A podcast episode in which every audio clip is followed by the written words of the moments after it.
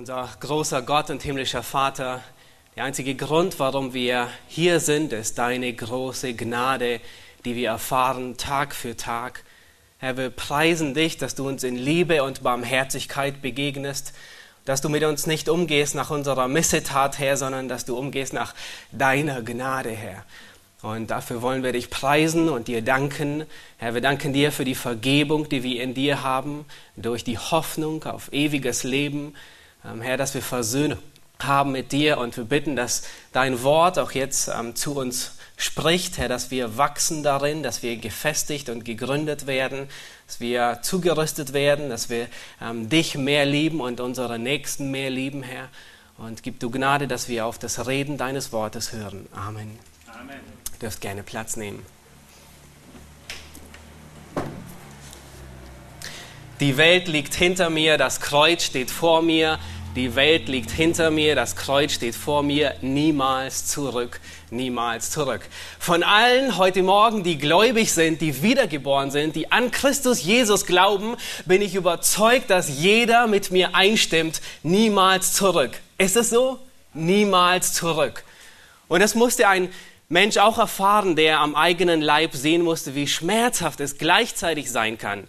Die Bekehrung zu Christus, unser Glaube an Christus, ein Leben mit Christus bringt viele Segnungen mit sich, eine Menge. Und die Krönung von all diesen Segnungen ist, dass wir Frieden haben mit Gott, dass wir Ruhe gefunden haben für unsere Seelen, dass wir Vergebung unserer Sünden haben, dass wir mit dem Vater, dass der Vater nicht unser Richter mehr ist, sondern dass er unser liebender Vater geworden ist, dass Christus unser Retter und Herr ist und dass der Heilige Geist sogar in uns wohnt. Wir haben die Früchte der Gerechtigkeit, die der Heilige Geist in uns wägt.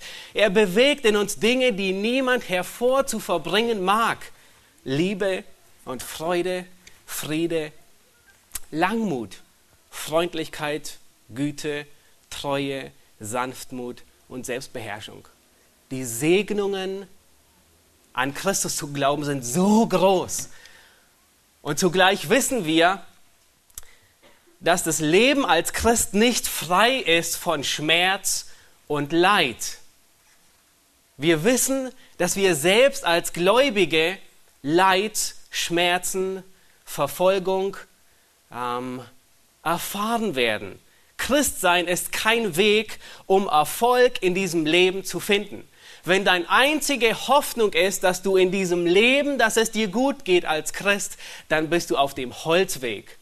Dann lohnt es sich nicht, Christ zu sein.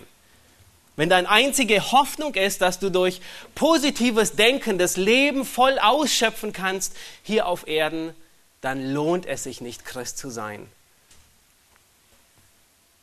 Als Gläubige haben wir nicht nur Schwierigkeiten, ähm, als Gefa äh, die wir in einer gefallenen Welt leben, sondern wir haben noch mehr Schwierigkeiten. Wir stehen auf einmal in einem Kampf, in dem wir vorher als Ungläubige nicht standen, nämlich im Kampf gegen die Sünde.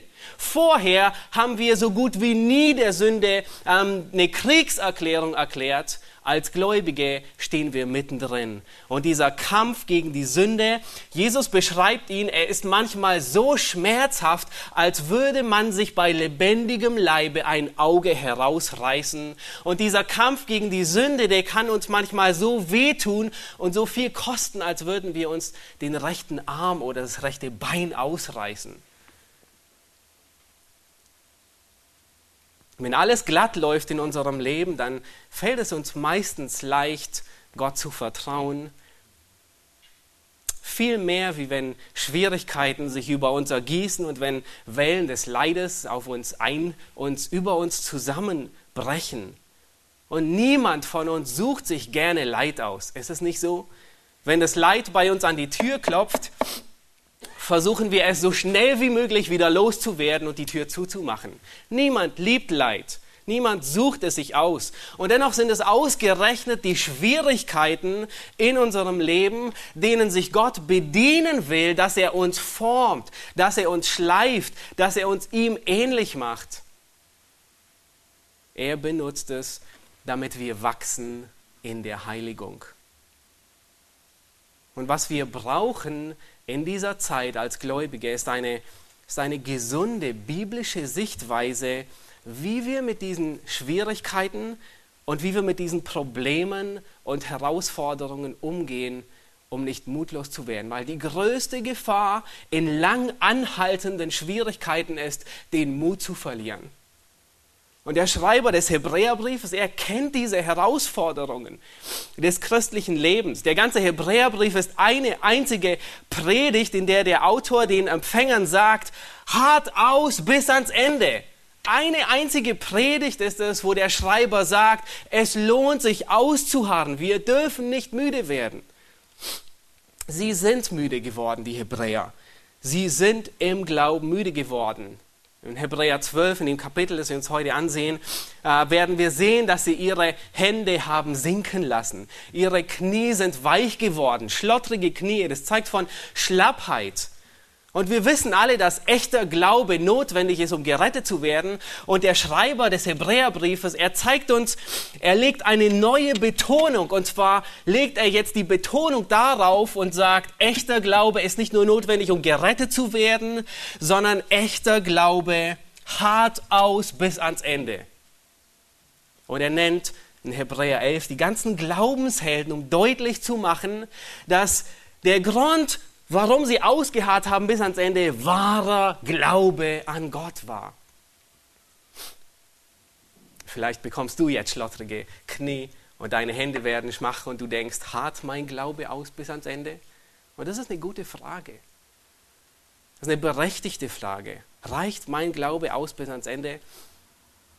Und wenn du wissen willst, was Gott sagt, nein, er reicht nicht aus, wenn es dein Glaube ist. Dein Glaube wird nicht bis morgen ausreichen, sondern es ist die Kraft Gottes, sagt 2. Petrus 1, Vers 5, dass wir in der Kraft Gottes bewahrt werden. Wenn es nur auf dich ankommen würde, dass du dein christliches Leben bis ans Ende ausharrst, dann würden jeder von uns heute, spätestens morgen, würden wir unsere Waffen niederlegen und sagen, wir können, wir kommen nicht weiter.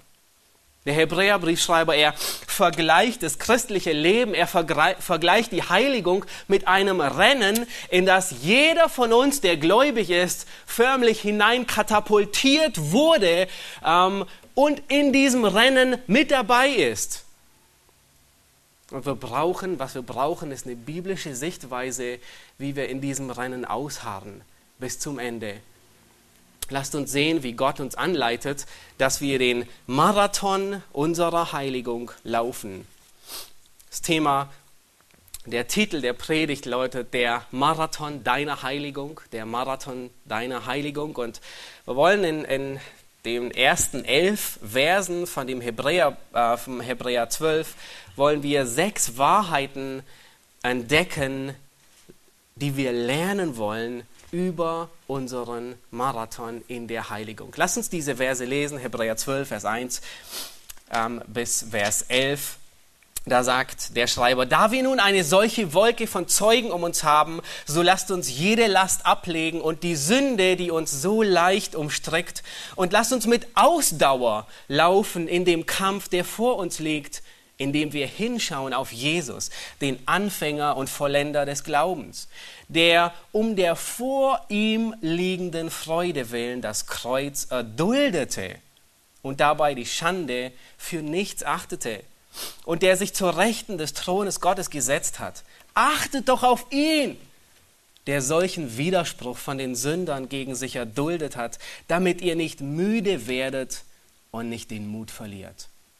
Ihr habt noch nicht bis aufs Blut widerstanden im Kampf gegen die Sünde und habt das Trostwort vergessen, das zu euch als zu Söhnen spricht. Mein Sohn, achte nicht, die, achte nicht gering die Züchtigung des Herrn und verzage nicht, wenn du von ihm zurechtgewiesen wirst.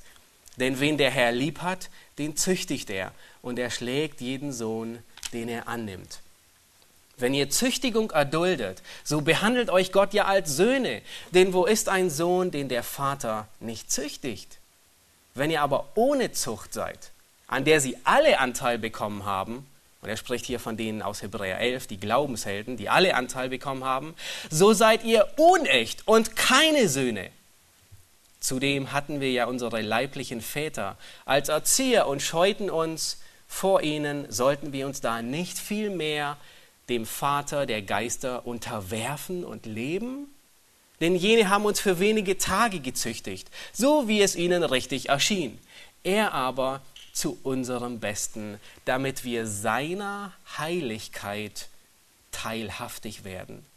Alle Züchtigung aber scheint uns für den Augenblick nicht zur Freude, sondern zur Traurigkeit zu dienen. Danach aber gibt sie eine friedsame Frucht der Gerechtigkeit denen, die durch sie geübt sind.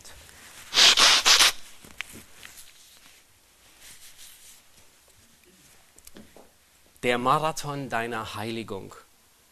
Gleich im ersten Vers lesen wir, lasst uns deshalb lass du nach uns, da wir eine so große Wolke von Zeugen um uns haben, jede Bürde und die uns so leicht umstreckende Sünde ablegen. Die erste Wahrheit, die wir lernen wollen, ist, bereite dich auf viele Hindernisse vor.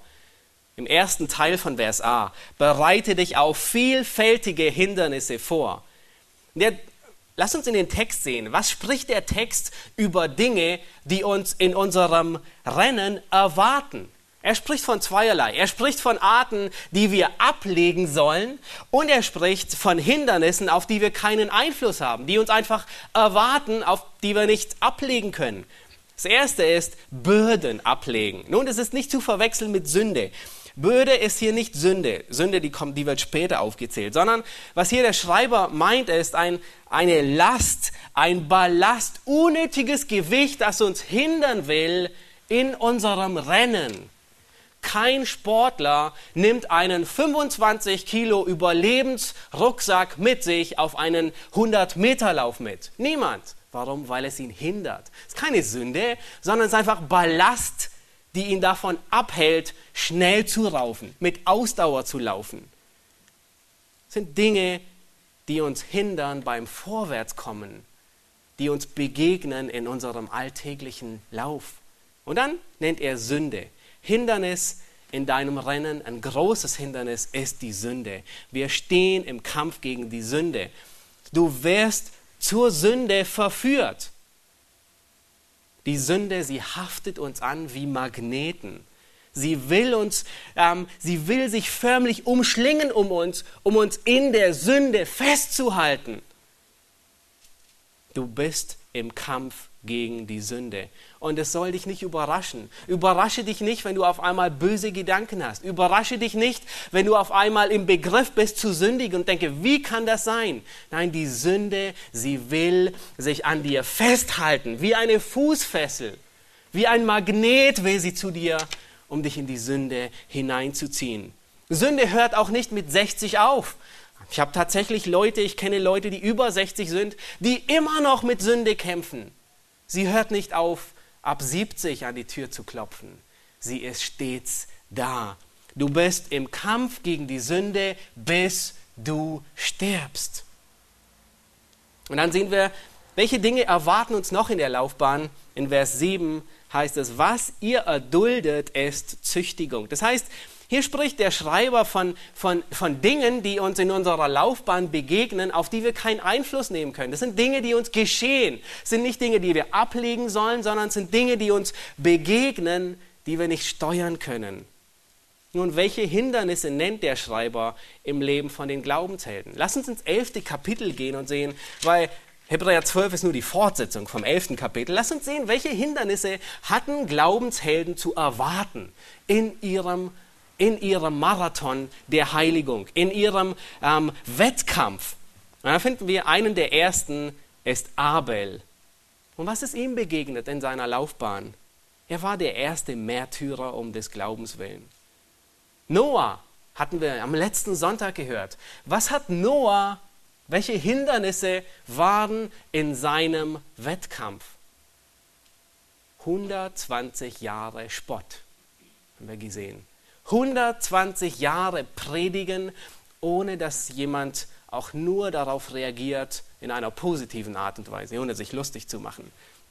120 Jahre harte Arbeit. Stellt euch vor, 120 Jahre vom Leben zu investieren in irgendetwas, wo man nicht, wo man momentan noch keinen sofortigen Nutzen sieht, ein Fünftel des Lebens zu investieren oder noch mehr, ohne dass man denkt, ohne dass man sofort ein Ergebnis sieht. Welche Hindernisse waren bei Abraham in seinem Leben? 25 Jahre warten. Warten auf einen Sohn. Gott hat keine Eile. Er ist nicht unter Zeitdruck. Und wir denken manchmal, Gott muss doch jetzt schnell handeln. Nein, wenn du in deinem Hindernislauf vor einer Bahnschranke stehst und du warten musst, dann sei dir bewusst, dieser Zug, der kann wirklich lange sein, der vorbeifährt. Es kann eine Weile dauern. 25 Jahre bei Abraham, 120 Jahre bei Noah. Gott ist nicht unter Zeitdruck. Mose, welche Hindernisse waren im, im Wettkampf von Mose? Hebräerbriefschreiber sagt, es waren die Reichtümer Ägyptens gegen die Schmach Christi. Mose war Prinz in Ägypten, hatte alles, was er sich wünschte, aber er wollte die Schmach Christi tragen. Er war Leiter für wahrscheinlich über zwei Millionen Israeliten, ohne dass er es sein wollte. Es war ein Hindernis in seinem Weg. Dann die drei Männer im Feuerofen. Was, was, welches Hindernis ist bei ihnen? Der Zorn ihres Vorgesetzten. Daniel, eine harte Prüfung, ob er Kompromisse macht. Wird er Kompromisse machen oder wird er sein Leben verlieren und ähm, den Löwen zum Fraß werden? Und dann nennt der Hebräerbriefschreiber noch einige Dinge, Hindernisse, Gefangenschaft, Spott, Geißelung. Und dann kommen noch Dinge des alltäglichen Lebens hinzu, die er nicht nennt, aber Krankheiten, Arbeitslosigkeit. Welche Dinge können uns begegnen in unserem Hindernislauf? Das Leben läuft nicht glatt, Herausforderungen in der Familie, anstrengende Kinder, irgendwie die Beziehung ist angespannt, man wünscht sich Kinder und Gott schenkt keine.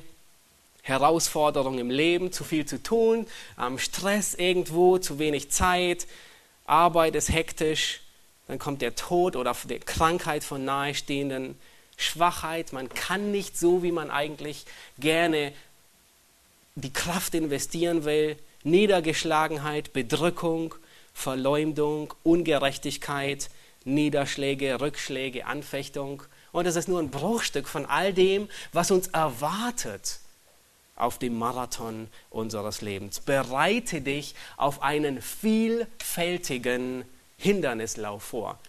Nun, die meisten von euch, die hier in Berlin zu Hause sind, ihr wisst, dass wir immer wieder regelmäßig, ich glaube jedes Jahr, mindestens einen großen Marathonlauf haben. Und in der Regel wird die Straße zum Ärger der Autofahrer, aber zum, äh, zum Vorteil der Läufer, großflächig abgesperrt. Das heißt so, dass, dass ja niemand auf die Laufbahn rennt äh, mit irgendetwas und die Läufer hindert am, am, am Laufen.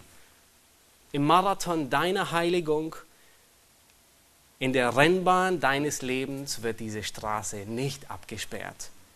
Nein, vielmehr ist dieser Marathon deines Lebens ein Hindernislauf.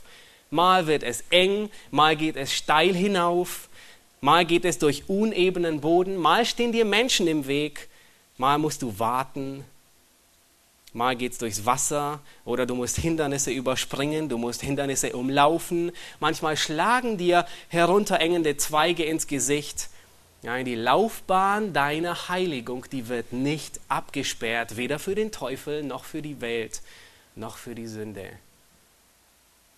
Aber Gott gestattet ihnen nicht darum, rumzuwühlen, wie sie wollen. Ein Trost finden wir in 1. Korinther 10, Vers 13, da sagt Paulus, Gott ist treu, er wird nicht zulassen, dass ihr über euer Vermögen versucht werdet, sondern er wird zugleich mit der Versuchung auch den Ausweg schaffen, sodass ihr ihn ertragen könnt. Es geht immer darum, weiterzulaufen, auszuharren.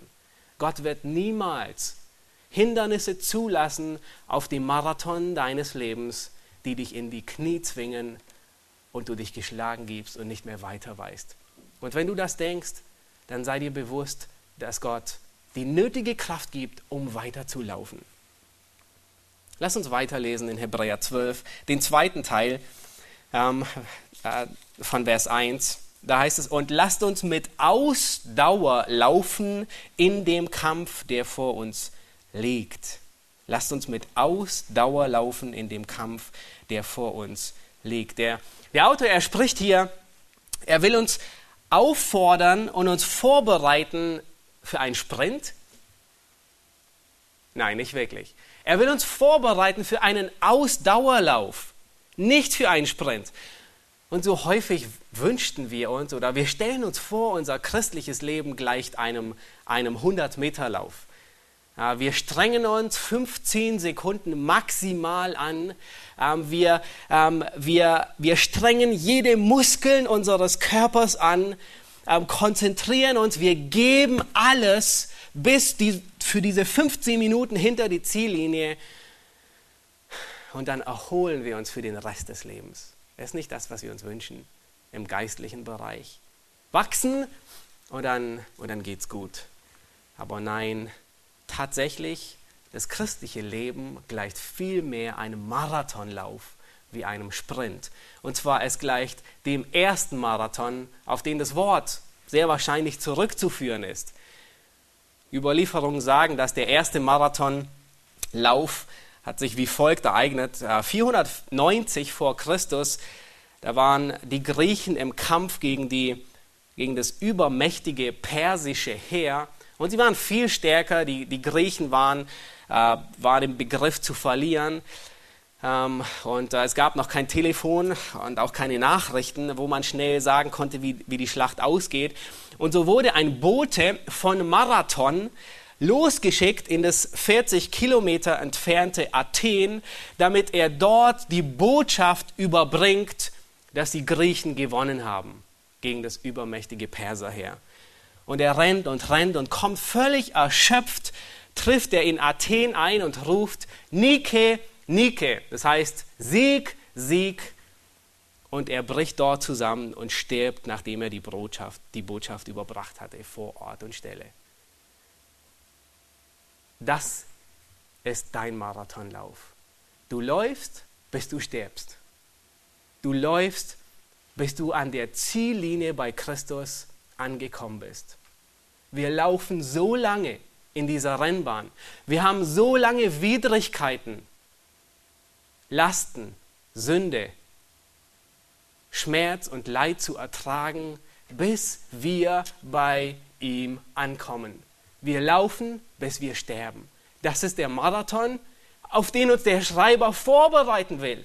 Er will uns deutlich machen, bereite dich nicht auf 15 Sekunden vor, bereite dich nicht auf ein Jahr Bibelschule vor, in dem du alles investierst und dann ist zu Ende, dann kannst du dich ausruhen. Nein, sondern du läufst so lange, bis du stirbst, bis du an der Ziellinie angekommen bist bei deinem Herrn und Retter wenn wir nicht die richtige Sichtweise von diesem Lauf haben, in dem wir sind, wenn wir nicht die richtige Sichtweise von Schwierigkeiten, von Problemen, von Leid, von Hindernissen haben, dann werden wir müde und dann resignieren will. Und das ist genau der Grund, warum der Schreiber den Hebräern schreibt. Er will eben nicht, dass wir müde werden. Er will, dass wir ausharren bis ans Ende. Er will, dass wir mit Kraft laufen, dass wir uns vorbereiten auf einen langen, lebenslangen Lauf. Vielleicht könnt ihr euch erinnern, als Kinder, wenn ihr wandern wart, ich weiß es, wie es war. Man ist motiviert für die erste halbe Stunde, aber nach jeder Weggabelung und nach jeder Biegung sieht man, oh, es geht noch weiter und noch weiter. Und dann nach, nach, nach die erste halbe Stunde ist man ganz motiviert und dann sinkt der Mut immer mehr und bei jeder Ecke fragt man, wie lange geht es noch? Wie lange geht es noch? Und man hört immer, ja, es geht noch weiter, es geht noch weiter. Was der Schreiber des Hebräerbriefes hier sagt, es geht so lange, bis du stirbst. Wir laufen, bis wir sterben. Und darauf müssen wir uns vorbereiten. Dieser Hindernislauf ist nicht zu Ende nach, ein, nach drei Monaten, nicht nach sechs Monaten, nicht zwölf, sondern wir laufen bis wir sterben. Lass uns weiterlesen, wie wir laufen sollen. Und die nächsten, die nächsten Verse, die zeigen uns und helfen uns, richtig zu laufen. Vers 2. indem wir hinschauen auf Jesus, den Anfänger und Vollender des Glaubens, der um der vor ihm liegenden Freude willen das Kreuz erduldete und dabei die Schande für nichts achtete und der sich zur Rechten des Thrones Gottes gesetzt hat. Die dritte Wahrheit, die wir lernen wollen heute Morgen ist, schau auf Jesus als dein Vorbild. Schau auf Jesus als dein Vorbild. Nun, habt ihr richtig beobachtet, steht da, und Jesus freute sich auf das Kreuz? Stand es da? Nein. Er erduldete das Kreuz um der vor ihm liegenden Freude. Das heißt, er freute sich nicht in dem Moment, als er ans Kreuz genagelt wurde wegen deiner und meiner Sünde.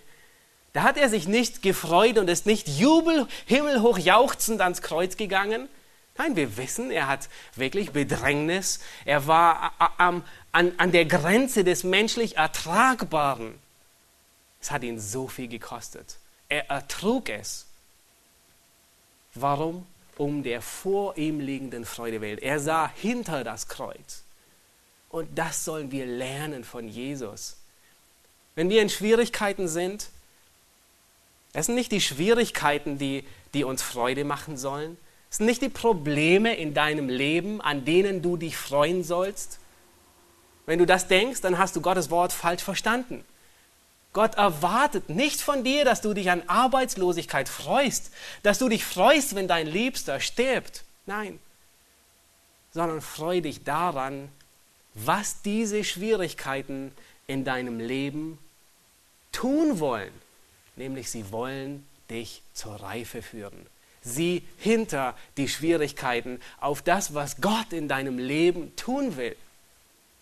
Du musst dich nicht am Leiden freuen. Freue dich daran, dass Gott ein Ergebnis durch dieses Leid in dir bewegen will.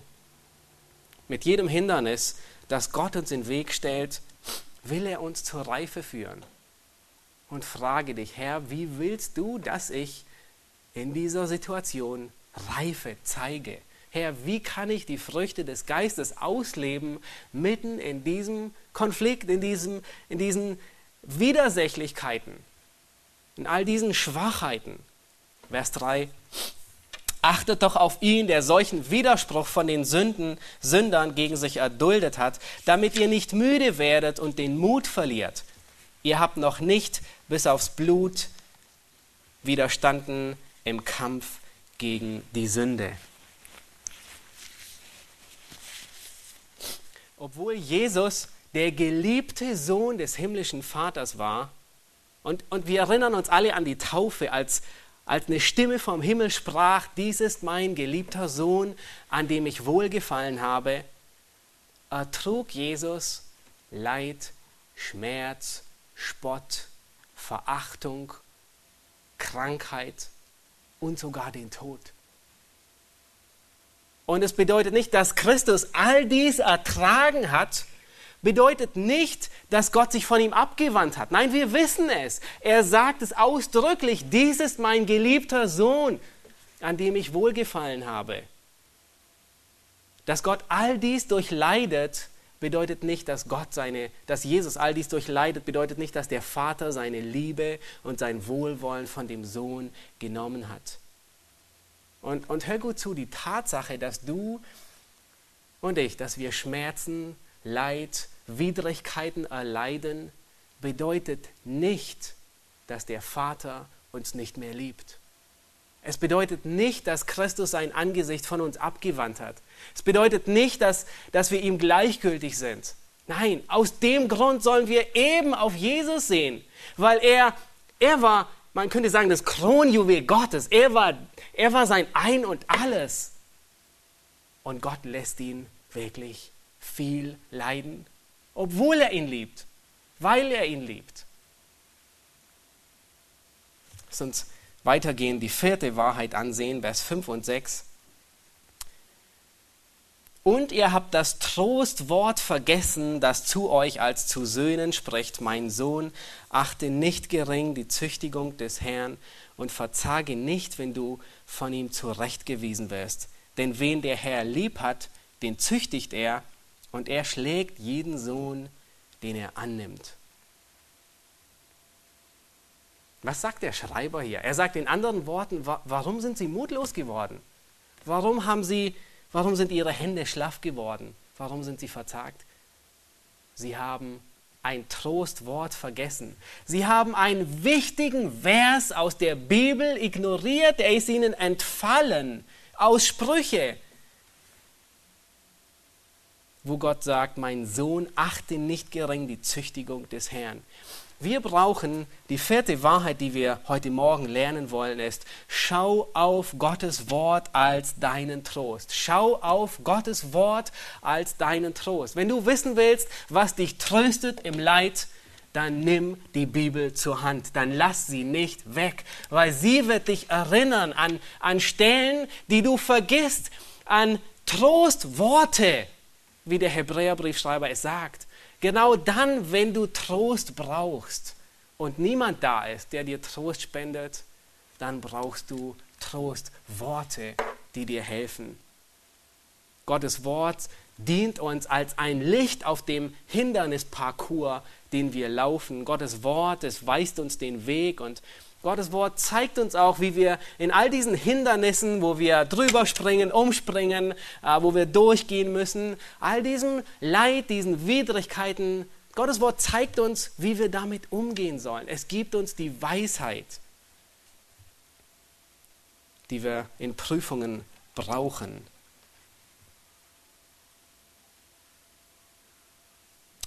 Meistens haben wir leider ein viel zu falsches Verständnis von Züchtigung.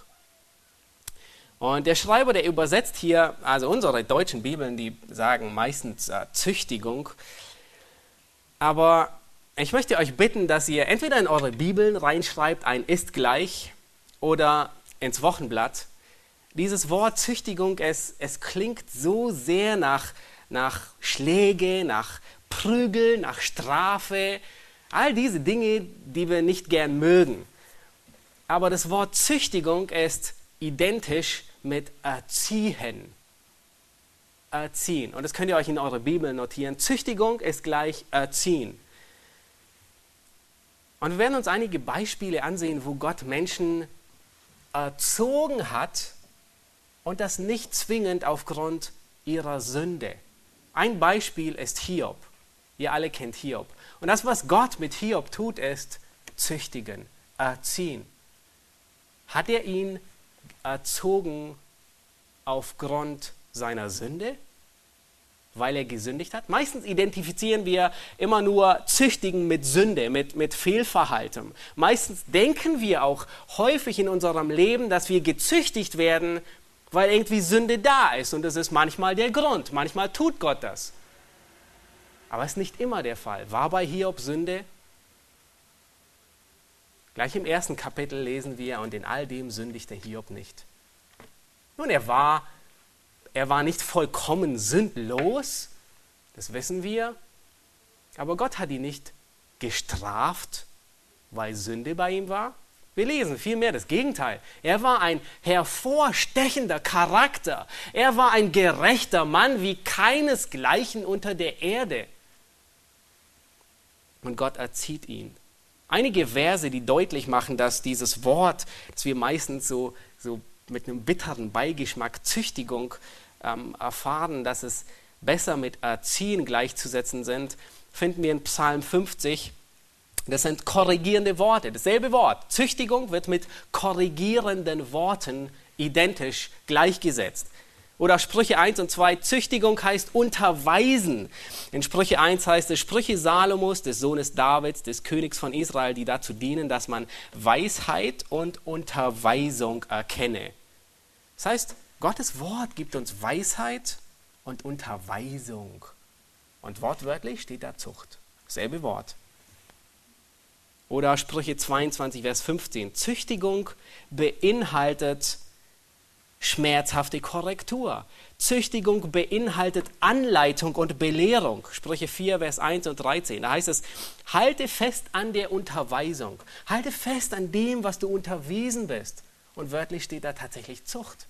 Nein, Zucht ist Erziehung als Ganzes. Und Sprüche 22, Vers 6 fasst es so wunderbar zusammen. Da heißt es, gewöhne den Knaben an den Weg, den er gehen soll. Das ist Erziehung.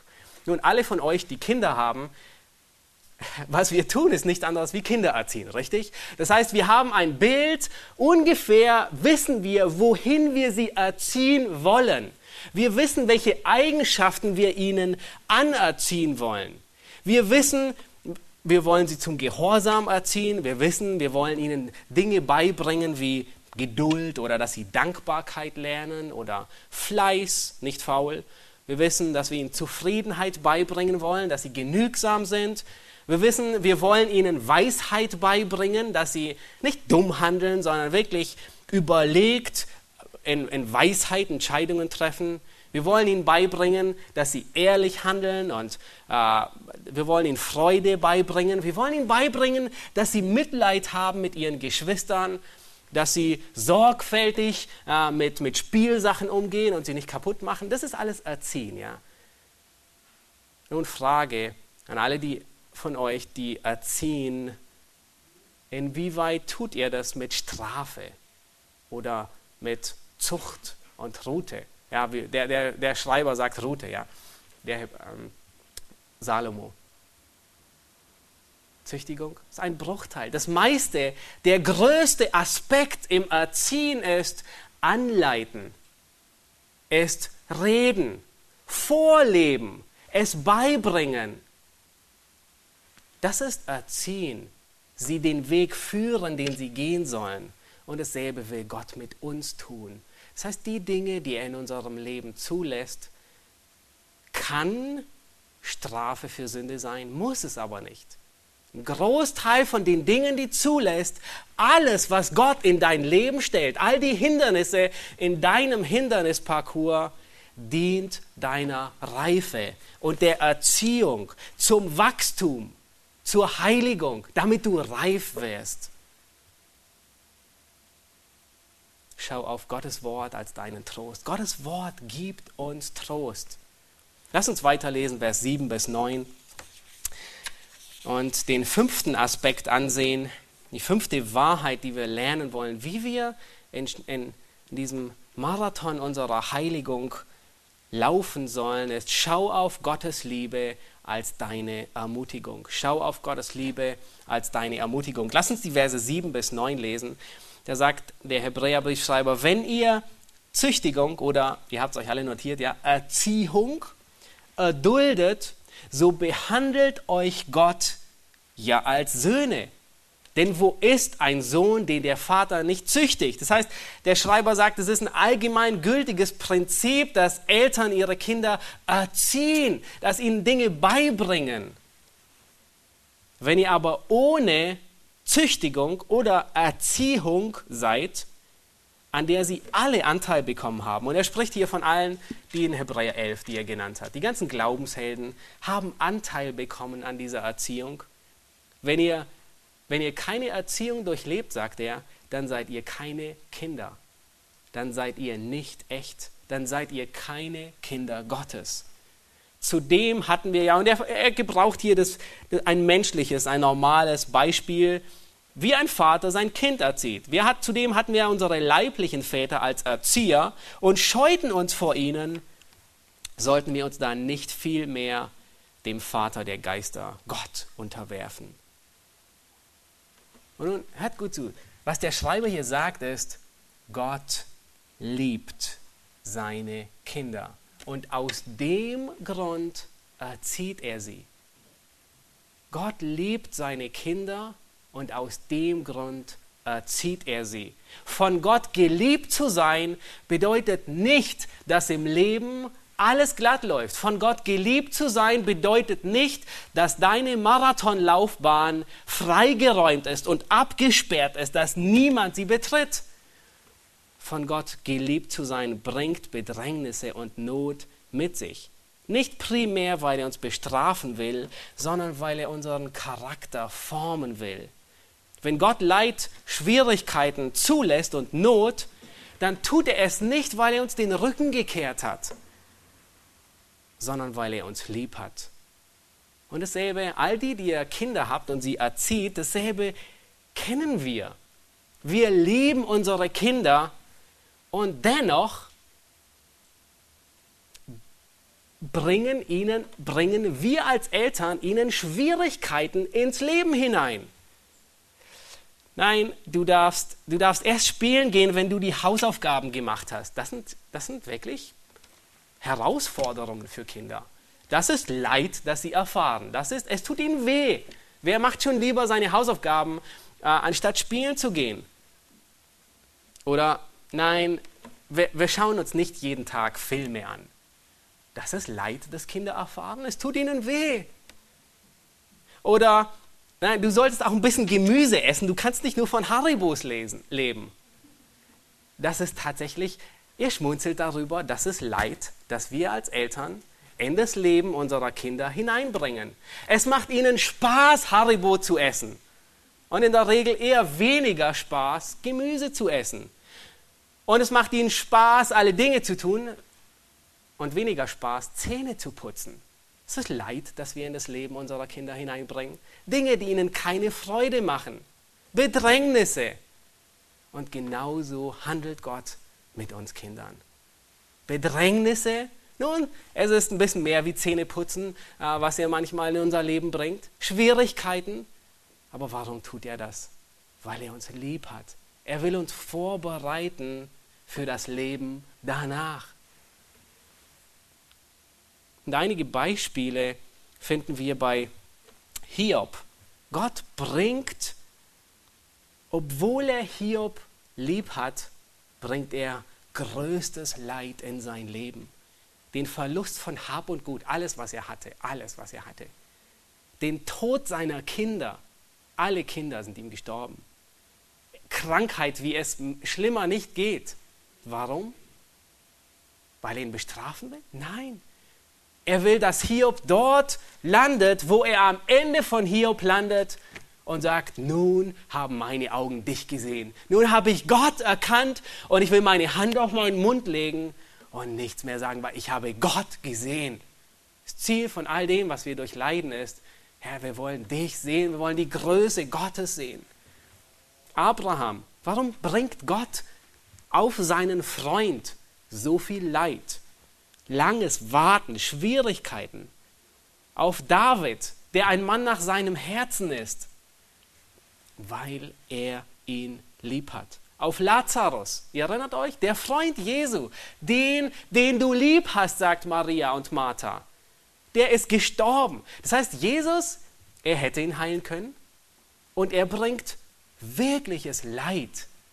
Stellt euch vor, ihr müsst zweimal sterben. Also ich bin noch nie gestorben, aber ich denke, einmal reicht. Dieser arme Lazarus muss zweimal sterben. Er, Maria und Martha, sie durchleben drei Tage lang Leid, höchstes Leid und Trauer und vor allem diese Ungewissheit. Jesus hätte ihn heilen können. Warum hat er es nicht getan? Herr, wenn du hier gewesen wärst, wäre mein Bruder nicht gestorben. Du hast einen Fehler gemacht, in anderen Worten. Herr, du, dein, dein Zeitplan war nicht in Ordnung. Du hast in deiner ganzen Planung etwas nicht berücksichtigt. Es macht überhaupt keinen Sinn, dass er gestorben ist. Warum tut Jesus das? Weil er Lazarus liebt. Und Maria auch. Und Martha auch. Und er hat sich umso mehr verherrlicht an allen dreien. Ich denke, eine der größten Herausforderungen in unserem Leben ist Finsternis. Das, was Marco in Psalm 23 gepredigt hat das Tal des Todesschattens oder das Tal der Dunkelheit. In Psalm 88 im letzten Vers, da kennt der Psalmist genau dasselbe. Männer Gottes, geistliche Männer, die erleben dunkelste Dunkelheiten. Psalm 88 heißt es, Finsternis ist mein Vertrauter geworden. Eine der größten Herausforderungen in Schwierigkeiten ist, das Gefühl zu haben, von Gott verlassen zu sein nicht zu wissen, wo ist Gott und zu denken, er ist so weit weg. Ich sehe ihn nicht, ich empfinde ihn nicht, ich fühle ihn nicht. Finstere Stunden und das Gefühl, dass Gott nicht da ist, das bringt die Frage mit sich, liebt mich Gott überhaupt? Und vielleicht geht es dir ähnlich. Und du durchleidest Sorgen und Sorgen und du denkst, liebt mich Gott überhaupt? wenn er all das Leid zulässt? Und wir wünschen uns einen Brief vom Himmel, eine persönliche Stimme, die uns sagt, er liebt dich. Aber die wirst du nie bekommen. Und wir wünschen uns eine Gefühlsüberhäufung, eine Wärme in unserem Inneren, wo wir die Nähe Gottes uns herbeisehnen und sie bleibt weg. Und Gott liebt dich. Was tun wir in so Dunkelheiten, in so Finsternis, wenn wir die Ferne Gottes empfinden, wenn wir nicht sehen, wie es weitergeht? Wandeln im Glauben und nicht im Schauen. Gott wird dir keinen Brief vom Himmel schicken.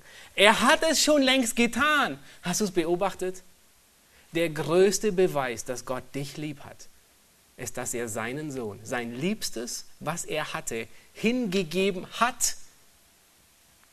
Er liebt dich. Würde er dich nicht lieben, dann hätte er niemals seinen Sohn gesandt. In Johannes 17, da erfahren wir ähnliche Worte, die uns wirklich trösten, wo wir keine persönliche Stimme von Gott brauchen, die uns ermutigt und sagt, Gott liebt dich, sondern er steht schwarz auf weiß und Gott steht zu seinem Wort. Wir wissen, dass er sich nicht ändert. Da sagt Jesus, wie mich der Vater geliebt hat, so liebe ich euch. Nun eine Frage. Habt ihr irgendeinen Zweifel daran, dass der Vater Christus geliebt hat? Oh nein. Ich meine, das war die, Perf das war die größte Liebe, die es im Universum gibt. Richtig? Der Vater liebt den Sohn, sein Ein und alles. Und nun sagt Christus, mit derselben Liebe liebe ich euch. Ist das nicht unglaublich? Du brauchst keinen Brief. Das Einzige, was du brauchst, ist Gott zu glauben, seinem Wort zu vertrauen. Du brauchst keinen Brief vom Himmel. Schau auf Gottes Liebe als deine Ermutigung. Gottes Liebe wird dir Mut geben und wird dir Kraft geben. Wenn Erziehung kommt in, in unserem Leben, anstatt zu fragen, liebt mich Gott, sollten wir uns bewusst sein, Gott liebt mich und er will mich formen. Er will es gebrauchen, mich verändern. Er will meinen Charakter schärfen. Was ist das Ziel von Erziehung? Lass uns weitergehen, die Verse 10 und 11 ansehen. Was ist das Ziel von Erziehung? Vers 10 und 11, denn jene haben uns für wenige Tage gezüchtigt, so wie es ihnen richtig war. Das heißt, unsere Väter haben uns erzogen für wenige Tage. Und er spricht, sie haben uns erzogen fürs Leben, für unser Leben. Also 100 Jahre, wenn du 100 Jahre lebst, dann ist es wenige Tage in den Augen des Hebräerbriefschreibers. Sie haben uns erzogen für wenige Tage so wie es ihnen richtig erschien. Wir alle wissen, unsere Eltern, sie haben es gut gemeint, auch wenn sie manchmal Fehler gemacht haben. Wir wissen aber, sie meinten es gut. Und jetzt sagt er, er aber zu unserem Gott erzieht uns zu unserem Besten. Und was ist das Beste? Damit wir seiner Heiligkeit teilhaftig werden. Das heißt, das Ziel ist, seiner Heiligkeit teilhaftig zu werden, bei ihm zu sein, bei Gott zu sein, mit ihm versöhnt zu sein. dann sagt er Vers 11, alle Züchtigung aber scheint uns für den Augenblick nicht nur Freude, nicht zur Freude, sondern zur Traurigkeit zu dienen. Danach aber gibt sie eine friedsame Frucht der Gerechtigkeit denen, die durch sie geübt sind. Züchtigung ist notwendig, um an der Heiligkeit Gottes teilhaftig zu werden. Gott will dich erziehen. Du kannst der Erziehung Gottes nicht ausweichen, weil du willst ihm ähnlicher sein. Du willst schlussendlich Anteil haben an seiner Heiligkeit. Gott erzieht uns für das Leben bei ihm. Gott erzieht unsere Eltern, die haben uns erzogen für das irdische Leben hier. Aber Gott hat für wenige Tage, sagt der Schreiber des Hebräerbriefes, Gott erzieht uns hier auf Erden für das Leben bei ihm, das nie aufhören wird. Und vielleicht erinnert ihr euch, wir hatten das bei 1. Mose schon einige Male angesprochen, wir werden im Himmel nicht auf Wolke 7 schweben und nur Harfe spielen. Wir werden nicht nur irgendwo auf Kirchenbänken sitzen und uns langweilen. Nein, das Leben im Himmel wird dem Leben von hier auf Erden sehr ähnlich sein. Wir werden nicht einen Schock bekommen, wenn wir dort ankommen. sondern es wird uns sehr vieles vertraut werden. Wir werden gehen, wir werden essen, wir werden arbeiten, wir werden Freude haben, werden Gemeinschaft haben, alles ohne Sünde. Und was Gott tun will, ist, er will dich hier, all das, all die Hindernisse, die er in dein Leben stellt, er will dich schleifen, damit du dort ein besserer Verwalter bist, damit du besser passt in die Herrlichkeit bei ihm. Nun, ich bin mir sicher, ihr alle kennt dieses Beispiel, wenn ein Schmetterling schlüpft. Er war vorher was? Eine Raupe. Und dann sehr, nicht sehr erfreulich. Ähm, und dann schlüpft er aus dem Kokon. Nun, und dieses Schlüpfen ist sehr mühsam. Es ist ein Ereignis, bei dem der Schmetterling, der noch drin ist in diesem Kokon, alle Anstrengungen aufweisen muss, um daraus zu schlüpfen. Er, er, er, presst sich mühevoll Millimeter, wahrscheinlich Zehntelmillimeter für Zehntelmillimeter aus dieser Hülle heraus. Und jemand, der sich das anguckt, man würde rein menschlich eigentlich dazu neigen und sagen, wir könnten dem doch helfen und ein bisschen nachhelfen, diesen Kokon ein bisschen auf, aufschneiden, sodass der Schmetterling quasi gleich ähm, fliegen kann. Aber auch wenn der Schmetterling mit seinen verknitterten Flügeln nun leichter aus dem Kokon geschlüpft ist, bleiben seine Flügel schwach. Warum? Der Kampf um aus diesem Kokon herauszukommen, ist wesentlich damit verknüpft, dass sein Muskelsystem aufgebaut wird. Außerdem bei diesen ganzen Anstrengungen wird Flüssigkeit in die Flügel gepresst, damit der Schmetterling, sobald er geschlüpft ist, seine Flügel ausbreiten kann und das tun kann, wofür er geschaffen ist, zu fliegen. Aber bei dem Versuch, sein Leiden, und das ist Leiden, zu verkürzen, würde man sein Leben ruinieren. Er ist schneller geschlüpft, aber er würde den Rest seines Lebens kümmerlich herumkriechen und nicht das tun, was ein Schmetterling liebt zu tun, zu fliegen und seine Pracht zu zeigen. Warum bringt Gott Züchtigung in unser Leben? Warum bringt er Leid in unser Leben? Da um unsere geistlichen Muskeln zu stärken, er will, dass wir an seiner Heiligkeit teilhaftig teilhaben. Und all das bringt zunächst keine Freude, aber es bringt Freude danach. Nun, wie kann man sich freuen, wenn man arbeitslos ist? Wie kann man sich freuen, wenn jemand stirbt? Wie kann man sich freuen, wenn ein Mann Frau und Kind beim Untergang eines Schiffes verliert? Wie kann man sich freuen, wenn man im Gefängnis ist? Kann man sich freuen, wenn man krank ist und schwach und keine Kraft hat? Wir haben es bei Jesus gesehen. Wir freuen uns nicht an diesen Dingen. Wir freuen uns nicht am Leid. Wir freuen uns nicht daran, sondern wir freuen uns an dem, was Gott in unserem Charakter prägen will. Wir freuen uns daran, dass Gott uns lieb hat, dass er diese Dinge hineinbringt, um uns ähnlicher zu machen, damit wir geistliche Früchte darin zum Ausdruck bringen. In Vers 9, da sagt der Schreiber, sollten wir uns da nicht viel mehr dem Vater der Geister unterwerfen, also Gott unterwerfen und leben? Nun, sich Gott zu unterwerfen bedeutet nicht, dass wir uns wie eine geschlagene Armee dem Feind ergeben, sondern sich Gott zu unterwerfen bedeutet, dass wir uns ihm freiwillig ausliefern, genauso wie ein OP, wie ein Patient ähm, sich auf den OP-Tisch begibt, freiwillig und sagt, jawohl, es bereitet viel Schmerzen, aber ich weiß, dass ähm, es nicht dem entspricht, dass dieses Leid nicht dem, der Freude danach entspricht. Das ist ein freiwilliges Ausliefern in die Hand Gottes, der gekonnt sein Skalpell ansetzt und dort schneidet, aber wir wissen, dass er es aus Liebe tut und zu unserem Besten. Entziehe dich nicht der Führung Gottes in deinem Leben. Nun, es gibt Prüfungen, wo wir Gott sehr klar, wo wir sehr klar die Absicht Gottes erkennen und instinktiv wissen wir, oh, Gott will meine Geduld prüfen, ja. Oder wir erkennen, Gott will meine Dankbarkeit prüfen, vermehren. Und äh, es gibt Prüfungen, wo wir erkennen, dass, dass Gott will, dass wir unser Herz nicht an, an irdische Götzen binden. Es gibt viele Prüfungen, wo wir sofort erkennen, was Gott prüft. Aber nicht selten sind uns Gottes Pläne auch verborgen. Und wir verstehen überhaupt nicht, was Gott mit dieser Prüfung beabsichtigt.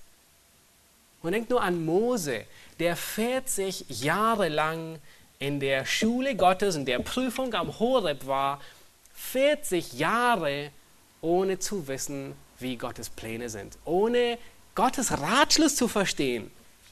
Aber Gott nahm ihn in die Schule und erzog ihn dort. Häufig erscheinen uns Prüfungen sinnlos und irrational. Und wir denken vielleicht wie Maria und Martha, Herr, du hast einen Fehler gemacht. Manchmal trifft uns Leid völlig überraschend an Stellen, die sehr schmerzhaft sind. Aber mit jeder schmerzhaften und jeder unverständlichen Situation verfolgt der große Töpfer seine Absichten in unserem Leben. Psalm 125, Vers 1 sagt, die auf den Herrn vertrauen, sind wie der Berg Zion, der nicht wankt, sondern ewiglich bleibt. Und ich schließe mit der Strophe aus, ich glaube, dem zweiten Lied, das wir heute Morgen gesungen, hat, gesungen haben. Der Refrain heißt, aus der Fülle gießt du Liebe über mich zu jeder Zeit, ohne Maß und ohne Grenzen, bis mein Herz sich an dir freut. Amen. Lass uns aufstehen und beten.